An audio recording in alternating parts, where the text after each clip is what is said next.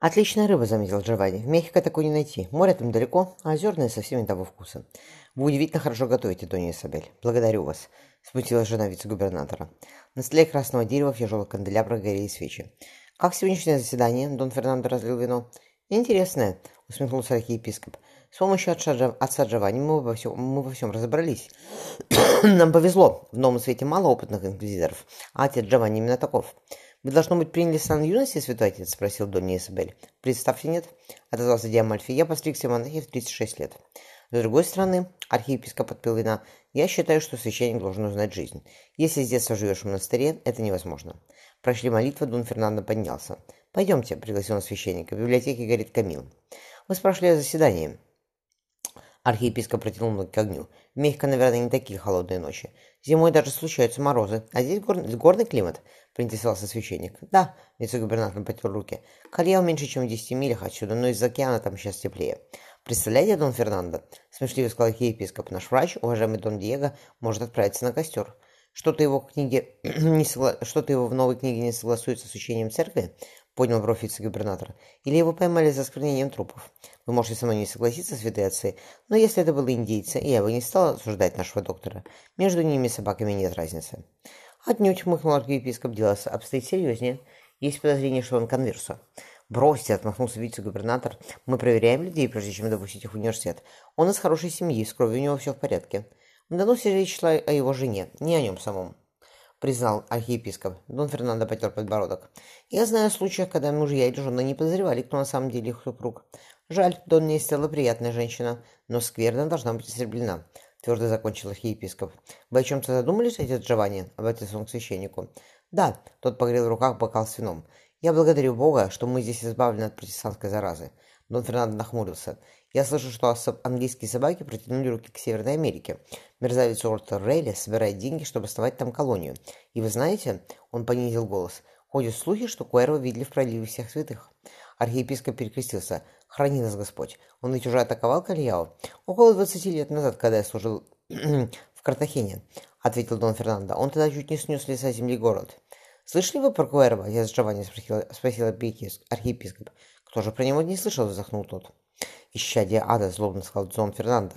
«Он никого не оставляет живых. Другие англичане сажают наших моряков в шлюпки и отпускают на все четыре стороны. А Куэр выбивает всех без разбора.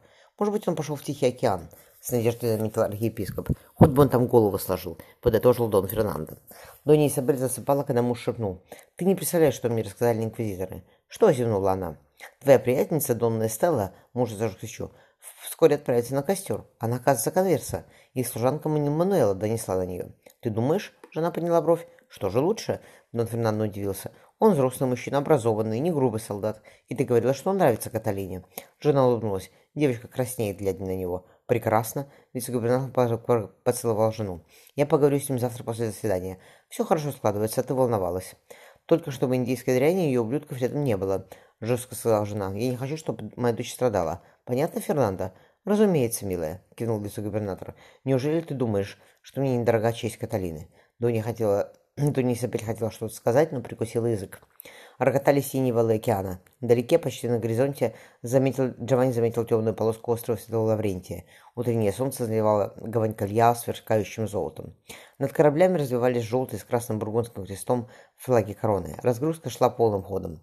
Индейцы сновали по трапам, взваливанным улов, книги, ящики вина. «Они должны оказаться здесь послезавтра», — тихо заметил его собеседник, неприметный мужчина средних лет при шпаге. Погода хорошая, шторма не ожидается. Святая Мария останется в открытом море, а два барка пришвартуются в заливе на севере. Вам надо уехать. Джованни не отрывал взгляда от белых барашков на волнах. Мендес вызывает трибунал, поступил донос на его жену.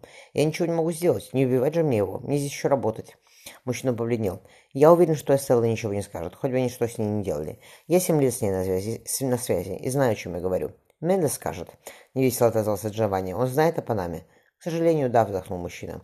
Не стоит «Не стоило, ядовито сказал Джованни. Доводить все до такого он не закончил. Вы знали о Мендесе, сообщили бы о нем раньше, мы бы с ним разобрались. Или это она вам запретила?» «Она», — хмуро ответил мужчина. «Она клялась, что Дон Диего безопасен». «Сантименты», — пробормотал Джованни. «Снимайтесь с якоря, уважаемый сеньор. Наши корабли доставят вас в Панаму, а там на месте разберетесь. Мы можем зайти в контору, не вызывая подозрения?» «Вполне», — хмыкнул мужчина. «Таможенник Покажите мне на карте, где залив, велел Джованни. Я хочу встретиться с Куэрво. Он сам будет на барках? Разумеется, кивнул мужчина. Он работает не только на море. На суше тоже мало, мало кто с ним сравнится. Вы хотите поговорить с ним насчет каравана сотников? И о них тоже, согласился Джованни.